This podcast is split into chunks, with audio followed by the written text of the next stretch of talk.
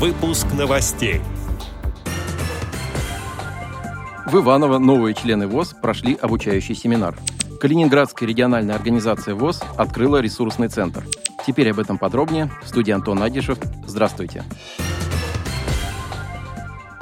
2 июня Ивановская местная организация ВОЗ провела обучающий семинар для новых членов общества слепых, недавно вступивших в организацию. Мероприятие прошло на базе Ивановской областной специализированной библиотеки для слепых. В рамках семинара участники ознакомились с деятельностью ВОЗ, работой библиотеки для слепых и техническими средствами реабилитации, которые можно получить по индивидуальной программе реабилитации для инвалидов по зрению. Сотрудники библиотеки рассказали о возможностях устройства для прослушивания говорящих книг и о подключении к онлайн-библиотеке. Также слушатели Слушатели получили информацию о правилах оформления и получения собаки-поводыря, об особенностях содержания и использования этого своеобразного средства реабилитации. На месте проведения семинара была организована выставка детских поделок и рисунков, созданных детьми с нарушениями зрения.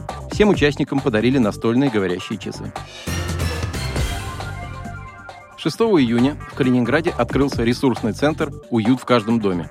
Благодаря средствам областного гранта стал возможен ремонт помещения, приобретение мебели, кухонного оборудования и инвентаря.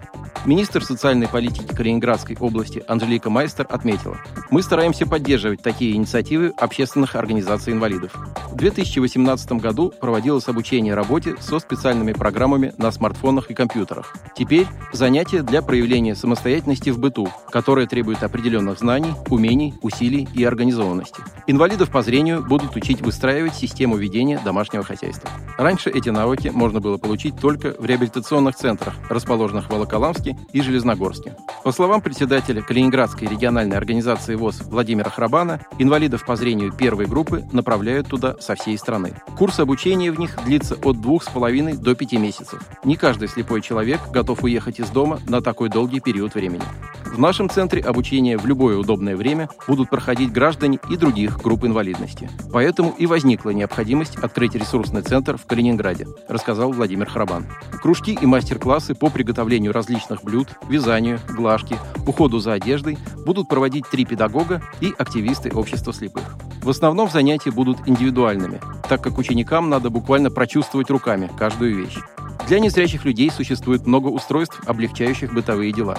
Это ножи с ограничителями, звуковые определители уровня жидкости, тактильные метки на ручках плиты, звуковые крышки на банке и многое другое.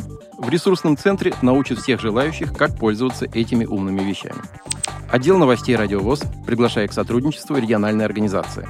Наш адрес – новости собака радиовоз.ру. О новостях вам рассказал Антон Агишев. До встречи на «Радиовоз».